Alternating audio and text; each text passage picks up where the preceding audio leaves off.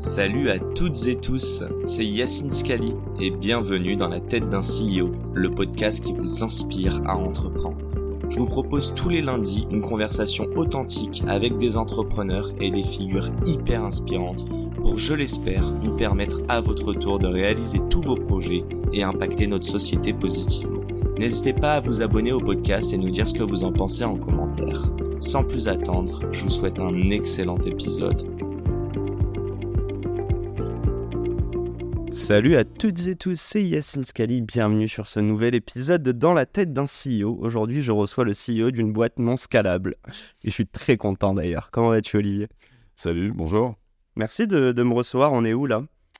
On est ici dans euh, un, bureau qu'on utilise pour faire les, showrooms, euh, le showroom de réalité virtuelle, pour montrer à nos clients les capacités qu'on peut euh, faire dans ce domaine autour du métaverse et des expériences en réalité virtuelle. Voilà bureau qui a une rallonge. On a, on a réussi à en trouver une. Euh, donc... Exactement. Bon, on a déjà mis un peu les pieds dans le plat, mais est-ce que tu peux nous présenter? Tu nous parles d'intelligence artificielle, tu me parles de VR, tu... pourquoi? Et j'ai dit que c'était pas scalable non plus, pourquoi? J'allais dire euh. qu'est-ce que Mantou et non Mantou, car j'ai fait l'erreur en off et tu vas nous expliquer aussi pourquoi. Euh, écoute, Mantou, c'est un, un, groupe de services et de conseils aux entreprises euh, qui compte aujourd'hui une dizaine de milliers de personnes. Euh, on travaille dans 60 pays et on approche le milliard de chiffre d'affaires. Donc effectivement, on peut pas dire qu'on soit encore vraiment scalable, mais on commence à s'en approcher. T'es pas une start-up, euh, hein. Non. Créé quand? on, a, ben, on va fêter les 17 ans en janvier de l'année prochaine. Donc ça a été une croissance extrêmement forte et rapide et qui continue toujours. avec la particularité d'être indépendant aussi. Ouais. qui est un, une des, une des valeurs euh, socles euh, du développement de, de l'entreprise. Et donc, on, on, a fait ça. Et donc, notre métier, c'est tout simplement d'assembler euh, les, les, meilleures technologies et les meilleures équipes pour aller aider nos clients à, à, réussir plus vite et durablement. Voilà, pour faire très simple. Et pour ça, on a quatre pratiques différentes mhm. qui couvrent l'ensemble des métiers du conseil et du service. C'était extrêmement, extrêmement vaste. Mais on est sur un marché, tu parlais de scalable. si, si, je te prends une image, si on imagine que le plus gros acteur euh, du, monde, c'est un marathon donc de 44 km, ouais. on a 42 km, pardon, on a dû faire 800 mètres. Hein. Ok, donc il nous reste, début, hein. reste un peu de travail. Il reste un peu de travail. C'est important parce que souvent, on dit aux équipes, euh, quand, tu commences à avoir 10 000 personnes, ça commence à être une grosse boîte. Hein. Et en fait, on est tout petit. On est vraiment tout petit par rapport à un marché qui est colossal et où il est possible de scaler. Bah, je vais mettre les pieds dans le plat. 50% de, de, de, votre parcours, ça représente quoi en chiffres selon toi? Si, si, vous êtes à même pas 10% là, le jour où vous, atteignez, vous, vous atteindrez, pardon, mmh. euh, vous atteignez 50%, euh, tu, tu, représentes ça à combien en chiffre d'affaires Aujourd'hui, si tu raisonnes en chiffre d'affaires, le plus gros acteur du marché, euh, c'est de l'ordre de 60 milliards de chiffre d'affaires. Ok. Et c'est l'ordre de quelque chose comme 760 000 employés. C'est quoi là? On parle de, de, grosses boîtes de conseil genre Big Four On parle de sociétés type effectivement euh, un Accenture ou. Euh, ok, c'est l'ambition? 400 000, 500 000 C'est pas forcément une, euh, une cible, mais aujourd'hui, Mantou, c'est, on est dans le top 100 mondial, hein, grosso modo. Donc c'est pour donner une idée de la taille du marché qui est un marché énorme. En fait, on se rend pas compte aujourd'hui dans les entreprises, tout ce que tu utilises au quotidien, tous les produits que tu utilises, tous les services que tu utilises, 35% de l'innovation qui est faite est faite par des entreprises de conseil et de services. On, est, on, est les travailleurs de l'ombre de l'innovation. Et, j'avais envie de te dire pourquoi, mais je veux juste, surtout appuyer la dimension humaine. Quand j'ai dit que c'était pas scalable, c'est que justement, c'est un métier d'humain, mais il n'y a aucune tech sans humain. Donc pourquoi aujourd'hui euh, tu dis que ouais, 35% de la tech, c'est vous qui le qui, qui entre guillemets qui l'emmagasinez et en même temps tu dis que vous êtes toujours au tout début. Comment on arrive à voir ce, ce truc d'humain non scalable mais en même temps on en a besoin? En fait, euh, euh, si tu veux, la réalité, c'est que le, monde a changé et change à une vitesse qui est euh, phénoménale. Et le, time to market, donc le, temps de mise sur le marché d'un produit, d'un service, est devenu extrêmement court. là où avant, quand tu sortais une voiture tous les 10 ans, aujourd'hui, tu la sors tous les 18 mois. Et donc, en fait. Donc, c'est des sprints dans le marathon Exactement. Et donc, les sets de compétences que tu te dois d'agréger sur un projet, sont devenus d'abord beaucoup plus complexes. Mhm. Euh, aujourd'hui, quand un, projet, c'est euh, toutes les compétences euh, et tous les types de compétences qui existent, là où avant, c'était beaucoup plus siloté. Donc ça t'oblige d'agréger les compétences multiples, variées, sur une période de temps beaucoup plus courte et avec un, un- un ramp-up, une, une- une progression, un- une courbe d'apprentissage sur les technologies qui va de plus en plus vite. Et donc, de facto, euh, le fait d'être capable d'agréger les compétences. Au passage, euh, aujourd'hui, euh, à peu près 40% euh, de la population euh, mondiale est, est- est- est de type freelance ou équivalent. Ouais. Euh, ça sera probablement 70% euh, à Indépendant, tu veux 2030. dire? Ouais, exactement. Ouais. Ou, ou- ou en tout cas, dans une relation non classique euh, de, de travail. Donc du CDI. Euh, voilà. Ça veut dire quoi? Ça veut dire que ce à quoi nous on croit, c'est que l'entreprise de demain, et ça a déjà commencé, c'est une entreprise en fait qui va agréger des compétences au gré des projets qu'elle réalise. Donc une entreprise, elle va avoir une mission, elle va avoir un rôle. Euh, Par exemple, je suis Apple, c'est de concevoir euh, euh, des beaux produits et des téléphones. Euh, et en fait, la réalité, c'est que c'est pas toi qui les fais les téléphones. Et donc toi, tu vas assembler. Voilà. C'est ce qui. Je prends l'exemple d'Apple parce que Apple n'a jamais construit un seul téléphone. Euh, c'est pas le cas. C'est Foxconn qui le fait. Ouais, ok, mais ils C'est ont, sous-traité ils ont designé. ils ont- Exactement. Mais par contre, tout est sous-traité. Bien Et sûr. en fait, la réalité, et ce vers quoi toutes les entreprises évoluent, et c'est ce à quoi nous on croit, c'est comment je vais agréger les compétences. Ça pourra être des salariés dans un statut classique de salarié, des indépendants, des sociétés de conseil, des bureaux d'études, des ensembliers, des opérateurs, des sous-traitants, voilà. Et en fait, tout cet agencement euh, de la compétence et comment tu les fais travailler ensemble, c'est ce à quoi nous on contribue euh, et, ce à quoi nous on croit dans le futur et comment les entreprises demain devront s'adapter. Ça, c'est un premier euh, chantier.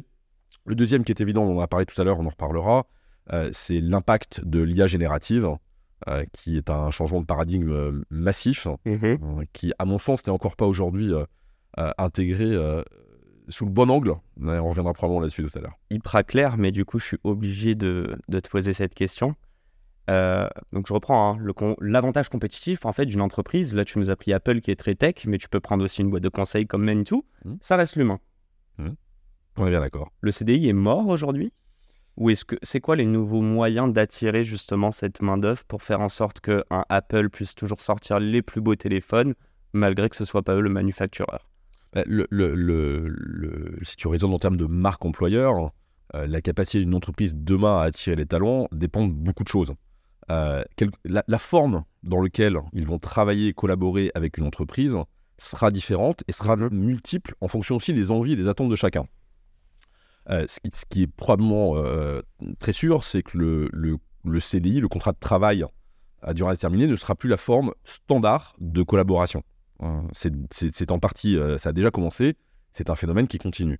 Si on prend sur la capacité d'attirer des talents, la première chose va être déjà d'avoir un environnement qui correspond aux attentes de la génération qui arrive. La première chose, c'est lié à l'impact sociétal de l'entreprise. Euh, demain, une entreprise qui n'adressera pas les sujets d'impact sociétaux ne pourra pas recruter. Et encore une fois, c'est pas une question de, de, de conviction personnelle. C'est une question de D'être simplement accord avec d'être en accord exactement et avec les attentes de la génération euh, qui arrive, pour Mhm. lequel c'est une exigence fondamentale. Mais pourquoi dans une boîte, euh, je- on va pas donner de nom, mais des boîtes qui font quand même euh, ou qui pourraient demain faire du bien à notre planète, pourquoi sous la forme d'un CDI ce serait toujours pas attractif? Mais ça peut tout à fait l'être. Oui, mais tu dis que c'est quand même plus indépendant aujourd'hui, qu'il y a un- le, le statut Ce d'indépendant. que je dis, c'est que le- le- la, la forme de travail et la forme de collaboration, euh, la génération qui arrive aujourd'hui euh, a un rapport au travail qui est différent, Mhm. euh, qui, qui est un rapport pour lequel euh, je fais des projets parce que ça m'intéresse, ça a du sens, ça a de l'impact, euh, et je ne suis pas toujours forcément dans le même type de relation. Euh, là. Mais c'est pas vrai pour tout le monde, encore une fois. Et probablement, et peut-être que ça changera un jour, mais il y a ce phénomène-là aussi. On a, euh, c'est- massif dans le monde, euh, et c'est cette génération. euh, ici, c'est aussi le, le- mode de collaboration qui a été amplifié par le Covid, pour lequel nous, on travaille depuis maintenant probablement 16 ans ou bientôt 17 ans, de façon remote, en équipe dispatchée, etc. C'est quelque chose que beaucoup d'entreprises ont découvert avec le Covid il y a 3 ans. Ça aussi, ça impacte complètement le mode de management, Mhm. euh, qui est de moins en moins verticalisé, euh, la collaboration, la façon de communiquer, etc., été- etc. Vous avez été très flexible, agile euh, au niveau du Covid, là où d'autres boîtes ont pris beaucoup plus de temps à s'adapter? Alors, probablement oui. On a, on a fait 7% de croissance l'année du Covid, ce qui est plutôt pas mal. hein. Ouais. Ce qui est beaucoup moins que nos 40% habituels, mais ce qui est plutôt bien. Euh, oui, on a réagi le très vite. secteur était en décroissance ou pas? Euh, ça a été compliqué pour beaucoup, beaucoup de monde. Ça a été compliqué pour nous aussi. Hein. Faut, faut être Oui, oui, très mais clair. quand même en croissance. quoi. Mais effectivement. ce qui, ce qui est vrai, c'est que. Alors, il y, a deux facteurs. Il y a le premier, c'est qu'en tant que dirigeant, euh, quand tu as déjà vécu plusieurs crises, et moi, c'est mon cas, c'est ma troisième majeure, en fait, tu réagis plus vite, beaucoup plus vite, parce que tu as déjà vécu ça.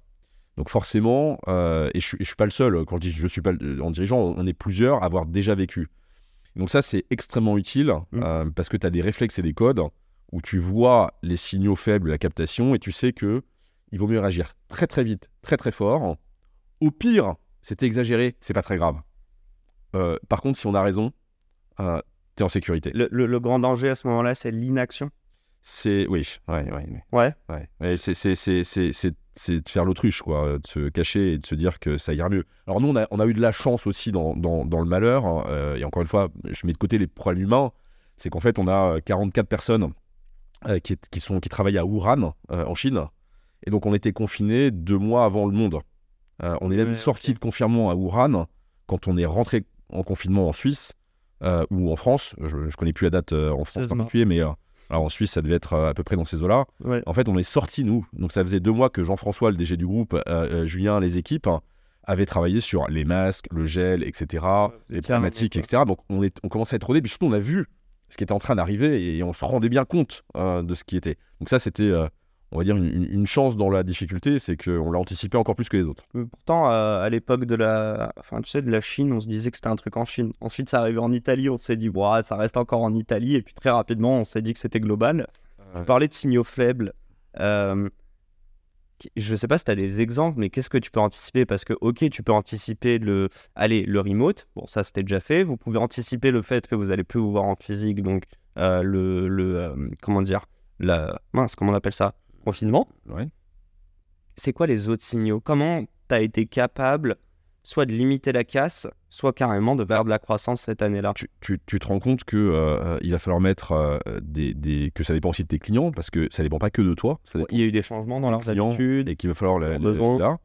Exactement. Tu te rends compte aussi que euh, bah, il faut faire une, une, task force une organisation pour aller gérer ces problématiques avec une gestion de projet, des, des, des sujets spécifiques, vraiment, encore une fois, c'est euh, tu mets en place euh, la protection. Euh, tu sais, c'est un peu comme quand, quand tu tombes, mmh ton, ton, ton, tes muscles vont faire une espèce de carapace autour de tes os pour éviter que tes os se cassent. C'est le même principe. C'est comment je fais la carapace autour de l'entreprise. Voilà. Peut-être qu'il n'y aura rien, mais au moins, si quelque chose se produit, voilà. Et donc, c'est tous ces, ces, éléments que tu vois. Tu dis, OK, soyons prudents. Par exemple, le cash. tu vas tirer toutes tes lignes de cash toutes, sans exception, et tu les as sur ton compte en banque. Ça peut paraître complètement stupide, parce que tu vas payer des intérêts, mhm. même si à l'époque les taux d'intérêt étaient extrêmement faibles par rapport à aujourd'hui. Ouais, bien sûr. Mais euh, voilà, et ça c'est un réflexe en général de dirigeants qui ont déjà vécu des crises, euh, que les banquiers connaissent, qui est tu prends tout ce que tu as en ligne, tu les tires, tu les mets chez toi.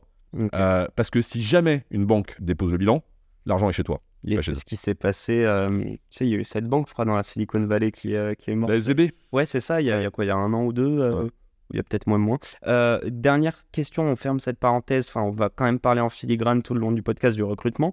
On a compris que c'était le ton cœur de métier. Euh, en tout cas, ce qui permet de nourrir euh, Mentou. Euh, tu ne fais spoiler, tu n'es pas né après 2000, je crois. Donc tu ne fais pas ah non, de la ah non, non, carrément pas, je te confirme. Non, je... te demande pas ton âge, t'inquiète pas. Moi non. J'ai 49 ans, je suis né en 74, donc tu vois. J'ai envie de te poser cette question de euh, est-ce que tu trouves que c'est une bonne de bonne augure euh, tous ces changements de besoins euh, tu vois professionnels de la part de cette nouvelle génération? Est-ce que c'est de bonne augure pour Mentou mais même pour notre société en général? Ouais en fait c'est un peu ça c'est une opportunité. J'aimerais comprendre comment toi tu si c'est une opportunité je pense que oui comment tu l'attaques? Moi je suis, je suis, un éternel optimiste. Donc moi j'aime le changement je suis je suis toujours content j'aime ça voilà. Donc je, je, suis, je, vois plutôt les choses euh, euh, qui apportent là que de voir les, les, dérives ou les défauts, etc. Donc, après, probablement qu'un jour ça changera. Mhm. Ce jour-là où je serai définitivement trop vieux. mais aujourd'hui, aujourd'hui je, moi, je vois toujours les, opportunités dans, dans, toutes les situations par ailleurs. Donc, c'est une opportunité assez fondamentale de transformer les modes de management, de se remettre en question, transformer les entreprises, euh, de transformer le monde dans lequel on vit. Enfin, je, trouve que c'est assez, euh, c'est assez génial. Et j'ai toujours aimé faire confiance euh, aux jeunes, probablement parce que on m'a fait confiance quand j'étais jeune, et du coup, c'est quelque chose évidemment que j'ai tendance à reproduire. Quoi. J'ai, bon, pour que les gens restent encore, euh, et on va en parler après, mais euh, une histoire assez folle où il y a des personnes qui sont en stage chez vous, qui aujourd'hui euh, occupent des gros postes de direction. Euh, donc on va en reparler. J'aimerais revenir à Mentou. Bon, déjà, explique-moi pourquoi Mentou. Et, euh, et, et tu peux me redire, je, je sais pas si tu nous as dit nombre de pays et nombre de collaborateurs. Euh, oui, 10 000, euh, 10 000 personnes aujourd'hui, euh, 60, un peu plus de 60 pays. Donc autant de cultures et presque de langues Cent- Je crois qu'on différentes. a 110 nationalités, quelque chose comme ça. Euh, donc ça commence à être pas mal, mais il en reste encore euh, quelques-unes. hein. Il doit y en avoir euh, 193 de mémoire dans le monde. Ouais, vous- ouais c'est ça, le nombre de pays qu'il y a. Un nombre de pays, Ouais. donc tu vois, on Ouais, pas- Ça va, c'est une belle couverture déjà. c'est une belle couverture. On, opère sur tous les, les- les continents. c'est une belle couverture, oui. English, hein vous parlez qu'en anglais en interne ou Bah, quand tu parles avec quelqu'un qui parle le même langue que toi, tu vas parler. euh, Oui, oui, mais je veux dire, des bien sûr. globaux. euh, Oui, oui, oui. oui. Et du coup, Et, mais et d'ailleurs, pour la petite histoire, Ouais, euh, je crois que ça a changé, mais au début, quand, euh, euh, je sais pas, peut-être les deux, trois premières années, tous les, les, toutes les systèmes d'info euh, étaient configurés en anglais. Donc, euh, tous les setups Windows, euh, tous les setups des systèmes. Et il y a des pays dans lesquels ça nous posait un problème, et la France en particulier, parce qu'il y avait une loi tout bon à l'époque qui obligeait que Ah, ton ordinateur soit en français. Ce qui était complètement lunaire. Ouais. Alors que quand tu veux faire un groupe mondial, avoir un support, euh, euh, euh, les supports informatiques, si tu on peut s'amuser à voir l'espagnol en Espagne, le machin, ça. Bon, c'est, c'est- voilà. Alors, je crois que c'est plus le cas aujourd'hui, mais c'est, c'est- c'est amusant de voir. et c'était en 2007. On a démarré en 2007, l'année de sortie de l'iPhone. hein. Voilà. Donc, c'est- c'est c'est- drôle, le c'est- premier iPhone. donc, tu vois, c'est, c'est pas, c'est à la fois vieux et en même temps pas si vieux que ça. Quoi. Et, et du coup, on revient à la phase d'Inception, mais d'Inception, euh, 2007. Déjà, est-ce que ça s'appelait Mentou? Mentou, pardon. Putain, tu vois, je t'ai Non, mais- pas faire l'erreur et je l'ai non, en fait, quand on a démarré, le- le- l'entreprise euh, s'appelait Amaris. Elle s'appelle toujours Amaris. Le- cette entreprise existe. C'est notre activité. C'est une de nos practices, la practice technologie, qui aide les clients sur leur transfo technologique et digital. Donc ça, euh, l'entreprise est toujours là. En revanche, comme on a aujourd'hui quatre practices qui couvrent tous les métiers du conseil et du service, Mhm. on a euh, mis Mantou comme nom au-dessus pour couvrir, on a une dizaine de marques dessous, euh, Little Big Connection, euh, Amaris Consulting, euh, Arneo, Novlab, etc. Donc le groupe étant suffisamment large, Mantou c'est ce qui coiffe l'ensemble de l'offre pour qu'elle soit plus lisible de nos activités. C'est toujours du service, euh, enfin du conseil sur de la tech? Les, les, les- euh, vraiment, si on, on prend, on a quatre practices. Ouais. La première, c'est leadership et advocacy. Donc là, qu'est-ce qu'on fait? On aide les entreprises euh, sur la définition de leur raison d'être, euh, de leur mission, valeurs. de leur mi- exactement. Euh, on les aide sur la communication. On forme les dirigeants, euh, puisqu'aujourd'hui, notamment quand tu es une entreprise de taille intermédiaire, les dirigeants sont de plus en plus exposés aux situations de crise, de risque, etc. Et donc, les aider à préparer des situations comme ça et la façon dont ça se passera quand ça se produit Mhm. est quelque chose où la majorité des dirigeants ne sont pas préparés. Les très grands groupes, CAC 40, euh, oui. Fortune 500, oui. De même que sur la sécurité, euh, cybersécurité, les grands groupes sont bien mieux paradoxalement préparés que les entreprises de taille euh, euh, intermédiaire. Euh, qui deviennent aujourd'hui quar- 40% des ransomware dans le monde euh, touchent euh, aujourd'hui des entreprises qui sont plutôt des, des ETI. Et, Ok. et le reste étant les Par PME manque de sécurité. le- le- les grands groupes, hein, évidemment, c'est Fortnox quand tu as réussi à les, à les attaquer, mais la réalité, c'est que c'est que c'est plus facile d'aller attaquer des entreprises de taille intermédiaire. Donc la première pratique, c'est très en amont de la chaîne de valeur, comment tu aides une entreprise. On a fait euh, les raisons d'être d'entreprises comme Orange ou comme Conto, par exemple. J'allais te demander, ok, Orange et Conto, Ouais. ok. Ouais, donc très vaste en plus. Exactement, 40, où comme on a aidé, euh, je sais pas, euh, je crois, euh, euh, on a aidé une entreprise comme Brice, euh, comme Yves Rocher, euh. Brice étant euh, le, le fils, Yves Rocher a passé entreprise à mission, par exemple. Voilà. Donc, ça, c'est très en amont. Ensuite, la pratique technologie, c'est comment tu aides des entreprises à se transformer euh, sur leur transformation technologique et digitale. Donc, c'est aussi bien tout ce qui touche au, au- au digital, au système d'information, aux outils, euh, au, au L'expérience euh, client aussi. Exactement. Tu vas aussi toucher tout ce qui touche à la technologie euh, pure et à l'engineering. Donc, des exemples concrets, c'est comment tu peux aider, je sais pas, un- euh, une entreprise euh, à aller euh, améliorer un processus de production, comment tu peux l'aider à euh, travailler sur euh, la simulation euh, euh, numérique pour optimiser le frottement euh, d'un train qui va à 400 km/h, euh, comment tu peux travailler sur, euh, on travaille en Formule 1, sur l'optimisation des voitures et de l'aéro des voitures, par exemple. Attends, j'allais te demander en fait justement, est-ce que c'est que de l'interne pour optimiser des process? Mais en fait, non, vous intervenez aussi sur une boîte tech, sur son produit presque. Oui, bien sûr. tu Ok, peux- d'accord. intervenir surtout à partir du moment où il y a. Parce que tu sais, le digital, avant, on te disait que en 2000, le digital, c'était la révolution. Aujourd'hui, on parle de digital en disant, bon, bah, si tu un site internet, ça veut pas dire que tu es une boîte tech. Ça veut juste dire que tu es dans le digital. Mais du coup, c'est ça que j'essaye de voir. C'est la transfo numérique. Mais du coup, pas que, quoi. Ça peut être aussi ton produit ou ton service. Ouais, exactement. ouais, c'est- en profondeur tout ce qui touche aux sciences de l'ingénieur, on va dire. Ouais, donc Euh, voilà. très tech, quoi. Ensuite, on a tout ce qui est marketing digital et expérience. Donc là, marketing digital, on voit très bien ce que c'est. L'expérience, c'est comment on aide le- nos clients à connecter avec leur environnement. Euh, et pour ça, on va utiliser le Web3, le métaverse, la réalité virtuelle, la réalité aug- augmentée. Demain, ça sera la réalité mixte euh, qui va arriver avec Mhm. les nouveaux produits, les nouveaux casques sur le marché. Mhm. Euh, donc voilà comment, là, on va aider nos clients. Et ça peut être un exemple euh, très concret. Tu aides un, un constructeur automobile à concevoir un showroom en réalité virtuelle. Mhm. Euh, et ensuite, derrière, on va euh, interagir avec le système d'information pour générer les commandes qui vont directement partir à l'usine euh, et la chaîne de production, etc., etc. Et puis après, la dernière partie, c'est Total Talent Management. C'est comment on met en relation, donc on a nos clients avec les différentes compétences dont ils ont besoin.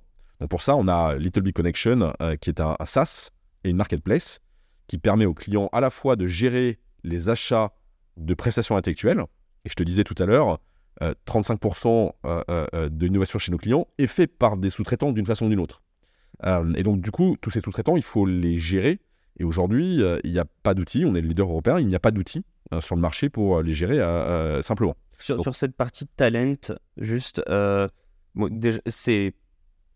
Comment dire Mince, j'ai plus une terme. C'est pas en gros un système juste de recrutement, c'est aussi pour aller identifier les bonnes personnes. Alors, c'est- c'est c'est un, un, un- Un- un SaaS, Ouais. c'est un, logiciel, Talent, euh, un ATS. un ATS, voilà, merci. Non, Non, on n'est vraiment, pas- là-dessus. Donc, c'est vraiment un, logiciel, un SaaS, Ouais, qui te permet de gérer l'ensemble de tes achats de prestations intellectuelles, quelle que soit la forme qu'elles prennent, que ça soit euh, des sociétés de conseil, que ça soit euh, euh, du Mm. freelance, etc. C'est comment, en gros, tu permets à un client, sans devoir, côté achat, gérer des, des- des centaines de fournisseurs, comment tu lui permets d'accéder à des compétences plus larges, plus vastes, de façon beaucoup plus automatisée, Ok. tout simplement. Et euh, est-ce que tu dirais que sur les. Déjà, je suis chaud d'avoir, je sais pas si tu peux nous donner la répartition des quatre euh, verticales. Et surtout, est-ce que cette dernière verticale talent, en fait, elle rejoint les trois à chaque fois?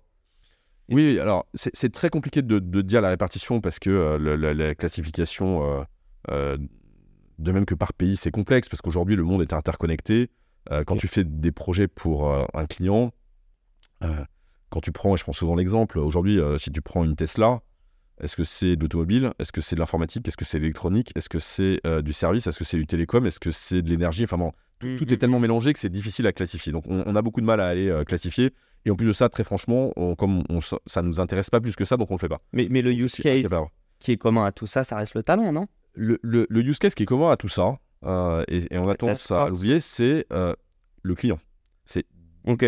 Notre métier, notre métier, c'est encore une fois de mobiliser techno, équipe pour aller aider nos clients. Parce qu'on oublie souvent quand même que ce sont les clients qui nous font tous vivre. Euh, et que euh, le, le- le- le- la réalité est là, c'est on est là pour aller servir nos clients. Euh, et, et- et- et faire en sorte que nos clients soient contents et, et qu'on leur crée de la valeur ajoutée parce qu'on leur apporte. Voilà.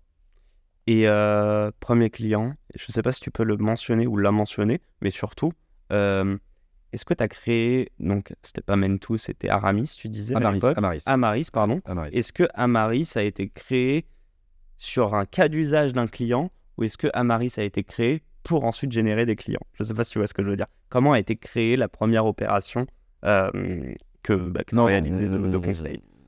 on a monté la boîte Mhm. euh, et on est allé euh, euh, Cherchez vos premiers clients. et on allait effectivement convaincre des clients de nous faire confiance euh, là-dessus. Mais on a monté, c'est un projet entrepreneurial euh, à la base, déclenché par, euh, déclenché par le, le- l'incapacité de mes entreprises précédentes à m'offrir le cadre que moi je considère comme étant celui où tu peux t'épanouir en tant que, euh, en tant que, euh, en tant qu'intrapreneur, quelqu'un qui a envie de faire des projets avec un certain cadre de liberté Mhm. qui correspond aujourd'hui à un modèle de management beaucoup plus euh, classique, hein, mais qui n'était pas le cas à l'époque, hein, tout simplement. Parle-moi de l'entrepreneuriat, du coup, qui est plutôt ce que. Enfin, ce serait tes clients, c'est le modèle que tu veux leur vendre. C'est En- cette en fait, flexibilité le- de gestion de projet? le, le sujet, le sujet autour de ça, c'est qu'aujourd'hui, on a euh, toute une génération euh, qui a un, un envie, besoin d'impact, de sens dans ce qu'elle fait au quotidien. Et, et c'est extrêmement bien. La réponse à ça, alors ça vient de quoi? Ça vient du fait que la majorité euh, des, des- des institutions ont euh, abandonné.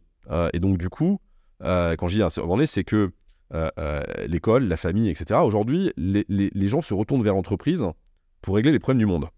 Euh, on est, on- voilà qu'on le veuille ou non, c'est la réalité. Et donc ça veut dire que aujourd'hui, la, la grande partie des gens qui sortent de l'école se disent bah, l'entrepreneuriat, c'est la solution à ça. C'est la solution à mon besoin d'impact, de sens, de faire des projets. Sauf que moi, je pense que ce n'est pas le cas. Pas pour tout le monde. Ce n'est pas, mais c'est, mais c'est même pire que ça. C'est que le métier d'entre, on confond le métier, l'avoir envie de faire des projets, entreprendre, avec être entrepreneur. Ça n'a rien à voir. Et je tu, pense t'es- que tu te considères comme entrepreneur?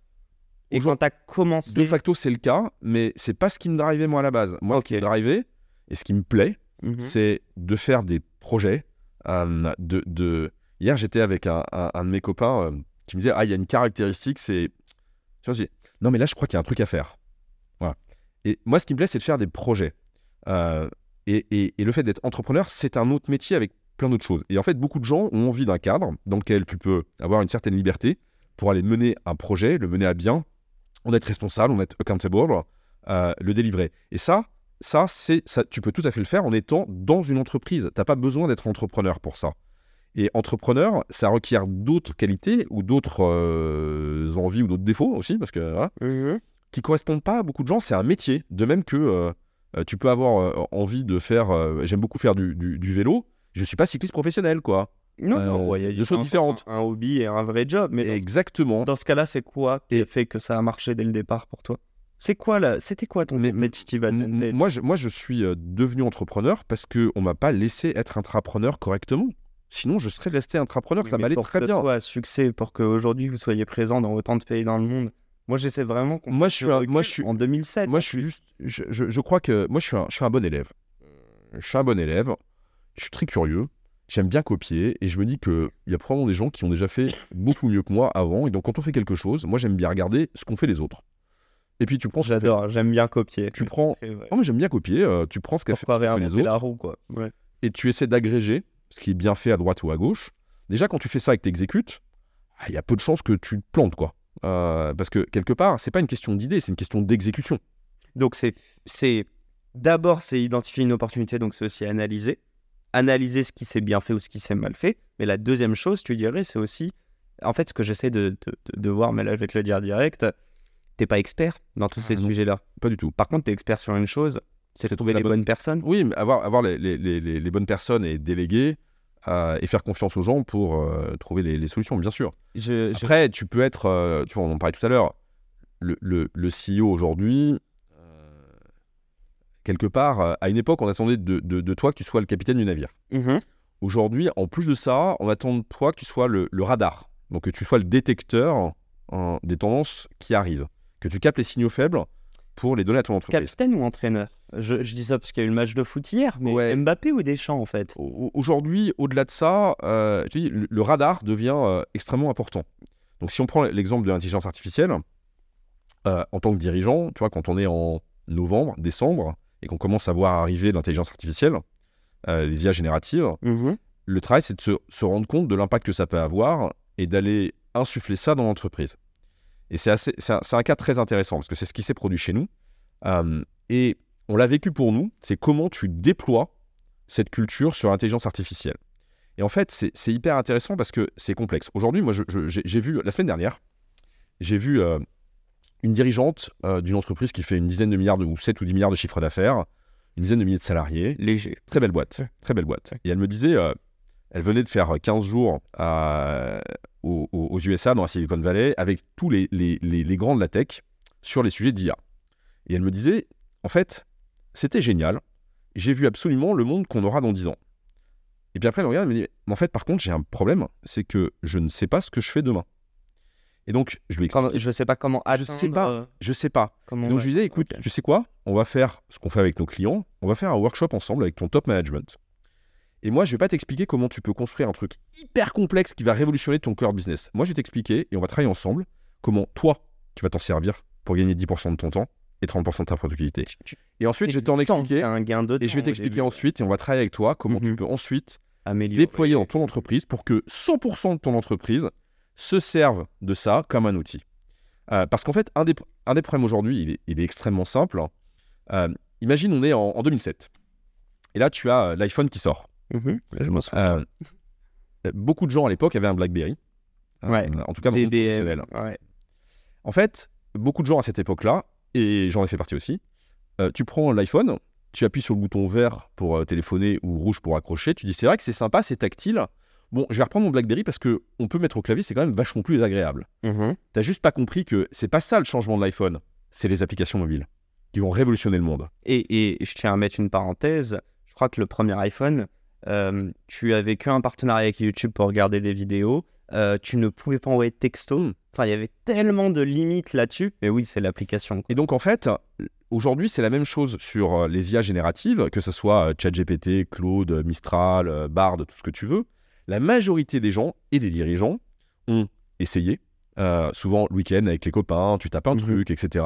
Puis après tu dis oh mais enfin ok bon c'est un jouet, c'est sympa. Puis en plus il se trompe, il fait des erreurs, etc. Et t'arrêtes.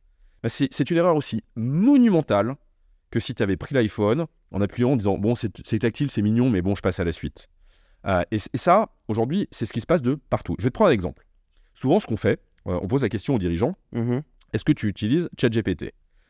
La moitié te disent non, mais nos équipes IT s'en occupent. Là, déjà, t'as pas compris, c'est pas un sujet IT, c'est un sujet de transfo de ta boîte. La question, c'est comment toutes tes équipes, le comptable, l'assistante, euh, la production, l'IT, la tech, tout le monde va être impacté. point. Donc là, tu as une partie de gens qui te disent oui, j'utilise. Et là, tu poses la question en disant mais tu utilises ChatGPT 3.5 ou le payant. Ah. Là, les gens te disent non, mais le 3.5, en plus, il va plus vite que le 4, ce qui est pas entièrement faux. Et là, est-ce que tu connais, parce que c'est complètement dingue, l'écart entre ChatGPT 3.5 et ChatGPT 4 L'écart sur L'écart euh, de performance et de puissance. Je crois que le 4, c'est la... c'est le vocal, non, qui te met en plus? Alors, il y a Je pas vais te prendre un- un- un- une image qui est assez parlante. Alors, Mhm. C'est mon passé d'informaticien, mais le, le- dans l'histoire de l'informatique, en 1949, tu as le premier ordinateur qui est sorti qui s'appelait l'ENIAC. Cette machine, elle tenait dans une pièce qui, est, euh, qui faisait probablement une cinquantaine de mètres carrés, une centaine de mètres carrés, et ça faisait une addition, une soustraction, une multiplication, avec des tubes à vide. Ceci est une révolution. Exactement. Au passage, petite anecdote, euh, euh, c'est la raison pour laquelle on dit en informatique qu'il y a un bug. Parce qu'en fait, les tubes à vide à l'époque, c'est des tubes. Et quand tu as un cafard qui met dans le tube, l'or- l'ordinateur ne marchait plus. Et c'est pour ça qu'on dit it's a bug. Euh, bug. Un bug, un cafard, Un voilà. cafard en anglais. Incroyable. Euh, euh, voilà, ça c'est l'histoire. L'histoire des geeks informaticiens. Donc euh, le bug, ça vient de là. Et donc cet ordinateur-là euh, était cadencé à 600 Hz à peu près, 646 Hz. Donc ça veut, c'est, voilà. Ton iPhone XS, euh, qui date d'il y a deux ans, il est cadencé à 2,5 milliards de Hertz. Il y a autant d'écart entre le premier ordinateur en 49 et, euh, et, et l'iPhone qu'il y en a en chat GPT 3.5 et chat GPT 4. Sachant que les deux versions sont Quand tu utilises. Aujourd'hui, quand tu utilises ChatGPT 4, 3.5, c'est comme si tu utilisais un ordinateur de 1949. Voilà. Donc après, je te parle même pas de est-ce que tu sais ce que c'est que les plugins? Est-ce que tu sais comment Code Interpreter fonctionne? Comment tu, comment tu as intégré? Est-ce que tu as déjà pensé à faire euh, de la connexion avec euh, euh, Bard, etc., etc. En fait, tout ça, Mhm. c'est ce sur quoi on travaille avec nos clients aujourd'hui et on fait beaucoup de workshops où on aide les COMEX à faire en sorte que le COMEX sache s'en servir pour lui-même et ensuite pour le déployer dans une entreprise. Parce que la réalité, c'est que bien fait, c'est 10% du temps de tout le monde qui va être gagné et 30% de productivité qui va être gagné. Et après, quand tout le monde aura appris à passer de marcher à pied à faire du vélo, tu pourras t'occuper de développer un truc super complexe qui va révolutionner ton modèle avec euh, des data scientists, tout ce que tu veux. Oui. Et en fait, c'est là-dessus qu'il y a un énorme chantier. Et il y a tous les freins qu'il faut lever sur la confidentialité, la sécurité. Il y a des façons de les lever. Bien sûr. Euh, c'est possible. Bah, déjà, j'ai une mini-question. Euh, bon, là, on parle de ChatGPT, c'est OpenAI. T'es du genre à, à- Tu vois. Bah, en plus. T'es basé en Suisse, donc j'allais te dire. euh, est-ce que... bien sûr. Non, mais est-ce que tu supportes les Français? Mais je sais pas. En gros, euh, j'avais comparé Mistral AI. Je crois qu'ils ont. On est, on actionnaire de Mistral. Ah ouais, ok, mais ils l'ont pas encore sorti, hein, leur V1. Si? Si, la V1 est sortie. En euh, bêta ou non ça y est. euh, 7, 7 milliards de paramètres et Ok. euh, surperforme euh, euh, l'ensemble des modèles du marché aujourd'hui. Certes que 7 milliards de paramètres, alors qu'aujourd'hui, euh, ChatGPT 4 en a euh, 175 milliards, je crois. Ok. Euh, mais en revanche, à nombre de paramètres égal, le modèle de Mistral, et bravo euh, à Arthur, Guillaume et les équipes, bravo, vraiment, euh, surpasse le reste euh, des modèles. Mais pour le moment, et- tu les recommandes pas forcément plus que ChatGPT 4 C'est pour tes clients. Le, le- le- le- le- le besoin, la- le besoin est différent, l'approche est différente, l'intégration aussi. Ce qu'il faut comprendre aussi, c'est que tout le monde n'a pas besoin, et c'est là où c'est important, tu n'as pas toujours besoin. euh, euh, je veux dire, si tu veux aller euh, de Paris à Lyon, tu n'as pas besoin d'avoir une Formule 1, euh, tu peux tout à fait y aller avec une voiture normale. Ouais, mais tout à l'heure, tu disais quand si même tu veux que faire, par contre, si tu veux battre Max Verstappen, tu as intérêt à avoir une Formule 1 qui marche super bien. Donc, ça dépend du besoin. Et donc, dans, sur les outils, la puissance des outils, tu n'as pas toujours besoin, et heureusement, parce qu'on va avoir des problèmes d'énergie de toute façon, tu n'as pas toujours besoin de toute la puissance. Voilà, de même qu'un ordinateur, tu n'as pas besoin d'un ordinateur de gaming bien pour sûr, travailler sur Word. Ça sert à rien. évidemment, ou même enregistrer un podcast. Mais par contre, tu dis que 49 jusqu'à on va dire l'iPhone 2007, donc Oui. ça faisait quoi après 60 ans. Et là, tu, tu ChatGPT 3, ChatGPT Un million de fois plus 4. puissant. Ouais, mais c'est quoi les 40 Alors, l'autre écart qui est quand même assez fondamental hein, euh, euh, et que les gens n'ont pas regardé, c'est que, encore une fois, tu prends les plugins, euh, tu n'as pas les plugins sur 3.5, tu prends les plugins, tu prends Code Interpreter, alors qu'il a changé de nom, euh, je ne me plus le nom.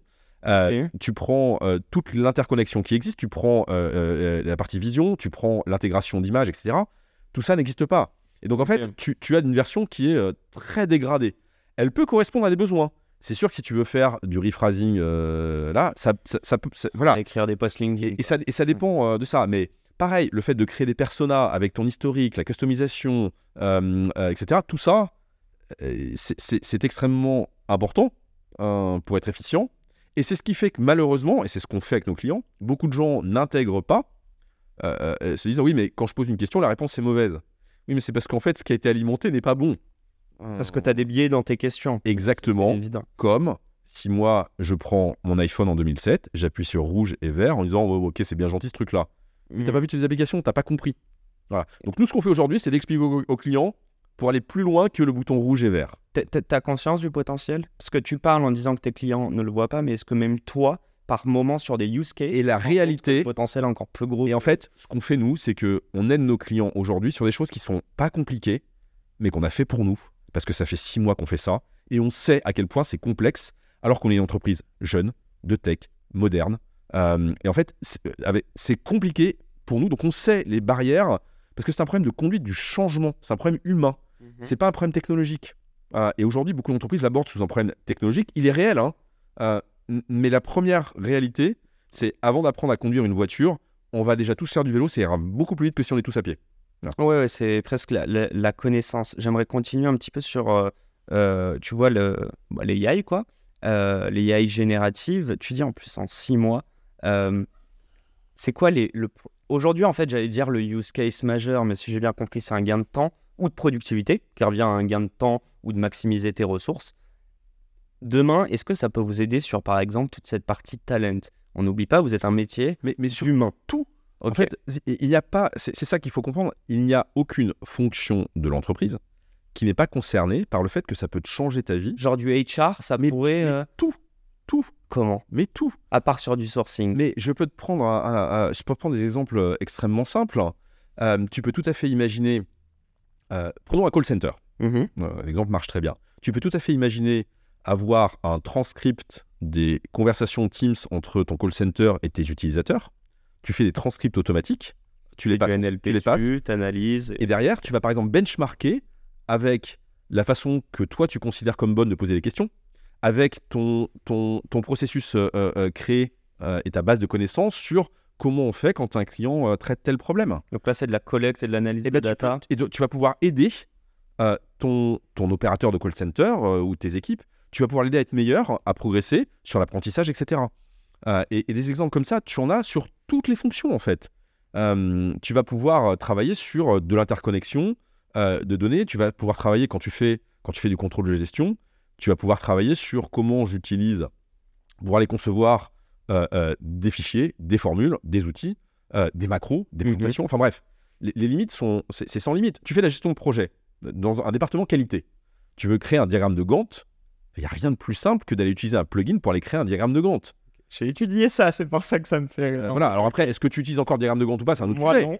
C'est un autre sujet. Mais tu vois ce que je veux dire, c'est que. Ouais. Et, et- et le- et ça va vraiment très, très, très, très, très, très loin. Et les use cases et les exemples, et encore une fois, c'est ce qu'on fait euh, avec nos clients aujourd'hui. Vraiment, ça reste simple, Mhm. Mais moi, je crois à- à- vraiment, parce qu'on l'a vécu pour nous, que si déjà. euh, euh, c'est la même chose que le déploiement à l'époque de l'ordinateur euh, versus euh, euh, le papier. Du déploiement du téléphone versus euh, euh, le, le- d'un téléphone mobile versus le physique. Du déploiement euh, du fax versus le pigeon voyageur. Mhm. Voilà. Et donc, pour moi, le message aujourd'hui est, est très clair aux dirigeants que je croise, c'est si toi, tu ne sais pas et ton COMEX t'en servir, c'est exactement comme si tu expliques à tes équipes, non, le pigeon voyageur, moi, je continue. Par contre, je crois que quelqu'un chez moi utilise le, le téléphone ou le fax. Tu nous t'as pas expliqueras compris. un jour. quoi. Exactement. T'as Ok. pas compris que tu vas être foutu. Le, pas d'autre mot. Le Alors que c'est simple. market est hyper important, mais moi j'aimerais comprendre quand toi tu parles à tes clients euh, ou tes équipes ou tes potentiels clients, des prospects, est-ce que le plus gros, est-ce que tu as, le sentiment que tu dois les convaincre ou est-ce qu'ils sont déjà convaincus de cette nécessité à l'instant T et, de leur, En et, fait- et je vais aller plus loin, est-ce que dans la, dans leur, la vente, tu leur dis écoute, ça va être petit, mais déjà dans un mois, tu auras déjà une retombée, un gain? Le- c'est- c'est c'est- c'est exactement ça. Je, je- je- moi, je, je suis très pragmatique. Euh, et moi, ce qui m'intéresse, et ce qui m'intéresse quand on le fait avec euh, nos, nos- les, les- les- équipes dirigeantes de nos clients, c'est de faire en sorte que euh, quelqu'un qui bloquerait sur le sujet, Mhm. à l'issue de cette période de workshop, se dise J'ai compris. Ça change. Ok. Que tu lui aies montré autre chose que juste la touche verte et rouge et qu'il ait vu les applications mobiles en disant J'ai compris, je vais pouvoir avoir mon carnet d'adresse en permanence avec moi et en plus de ça, on pourra le synchroniser. Et puis, je pourrais avoir une application qui fait ça. C'est de Ok. la pédagogie quand même. mais, mais, Humain. mais vraiment, Ok. et, et c'est- et le sujet est vraiment passionnant, encore une fois, parce que euh, c'est un sujet de conduite du changement. Euh, et c'est pour ça que j'ai vraiment aucun problème à en parler, parce que la réalité, c'est qu'on l'a vécu pour nous. Et c'est ce qui est très fort, c'est ce qu'on a fait aussi auparavant. Tu vois, nous, on a scalé euh, dans, dans, dans aujourd'hui une soixantaine de pays dans le monde. Mhm. Et en fait, quand on parle à un client de scaling, de recrutement, de management, on l'a fait pour nous. Et donc, en fait, quand tu conseilles des clients sur ce que tu as vécu pour toi-même, c'est quand même autrement plus fort que quand tu expliques à un client comment il doit être agile, alors que toi, tu ne l'es pas. Et puis même Euh, toi, tu sais où aller en fait, voilà. dès le départ. Quand on, tu on- fais les- quand on dit à nos clients, par exemple, on peut vous accompagner pour ouvrir un pays euh, et aller monter une équipe de 100 personnes dans un pays en 6 mois, Mhm. on l'a fait, on sait ce que c'est, on sait le faire pour nous. Euh, et ça, c'est extrêmement fort parce que dans la tête de nos équipes, tu sais que c'est possible. Nos équipes aujourd'hui qui se servent de l'AI, ils savent très bien que si quelqu'un discute avec moi, il n'y a pas de problème, on peut y aller. On- on- on- et, et souvent, c'est moi qui vais dire Dis donc, t'as pensé à ça? Et c'est vrai pour nos équipes aussi, chez nous, et c'est très bien. Euh, et c'est vrai pour le top management aussi. Donc de temps en temps, on se fait avoir. Moi, le premier, la dernière fois, mon, mon, mon- mon numéro 3 qui a 18 ans euh, m'a piégé sur un sujet. Je me dis, mince, j'y ai pas pensé. Euh, voilà. Putain, ton numéro 3 qui a 18 ans, Ouais, ouais, ouais, ouais. il a son bac? Il est, euh, oui, il a son bac, il est à Lyon Madrid, euh, euh, il a démarré il y a pas. Ah, ton numéro 3, je suis bête. Mon Non, enfant, pardon. Dans ma tête, j'étais le Non, numéro 3 du non, groupe. pardon, mon numéro 3. Non, non, pardon. Non, pas mon numéro Bon, 3 du groupe. on salue ton mon, enfant. mon fils, mon fils numéro 3, Ma- Mathieu, pardon. Bah, du coup, Oui. ah non, mais très bien. Euh. Toi, toi, ton quotidien de CEO. Euh, première question, et ensuite on va reboucler avec les AI, mais surtout, ça ressemble à quoi un quotidien de CEO Et si tu veux nous faire peut-être la diff entre 2007 et aujourd'hui, est-ce que ça a aussi vite évolué que, que, euh, que l'iPhone et le premier, le premier ordi Blague à part, Euh, si je si, ça- je pense que ça- change beaucoup. Ça change beaucoup, ouais. Et je te laisserai terminer là-dessus, mais enfin sur euh, cette partie, comment tu es, euh, comment l'AI, je vais y arriver, t'aide l'AI générative dans ton quotidien de CEO. Alors, Mais déjà, c'est quoi ton quotidien de CEO Ouais. euh, je dirais que non, mais je, je- Qu'est-ce que tu fais de tes journées? Non, j'essaie, j'essaie de te trouver euh, euh, pour répondre à la question entre 2007 et aujourd'hui, parce qu'effectivement, ça a beaucoup changé. Et en fait, à chaque étape de scaling de l'entreprise, et on les a modélisés, à chaque étape de scaling, le job change.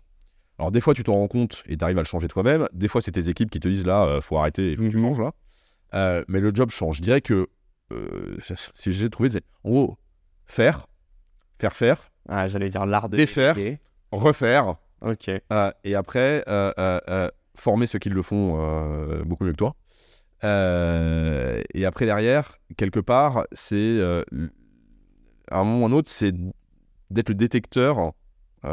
c'est d'avoir le recul Avec et détecter les. Voilà. Maintenant, la moitié de ma journée, pour être clair, la moitié de ma journée, ça reste people management. Mais j'allais te demander. C'est-. Et l'autre moitié, Bien sûr. bah, c'est plus focus time, t'es dans ta bulle d'analyse. Le, le- le reste, tu as une partie, on est ensemble ici pour ça, tu as une partie de représentation externe Mhm. de l'entreprise, c'est la faire connaître et faire, sa- faire connaître qui on est auprès de- du monde extérieur, que ce soit euh, les, les candidats que l'on recrute, parce qu'on recrute euh, cette année, on va recruter probablement pas loin de 4000 personnes.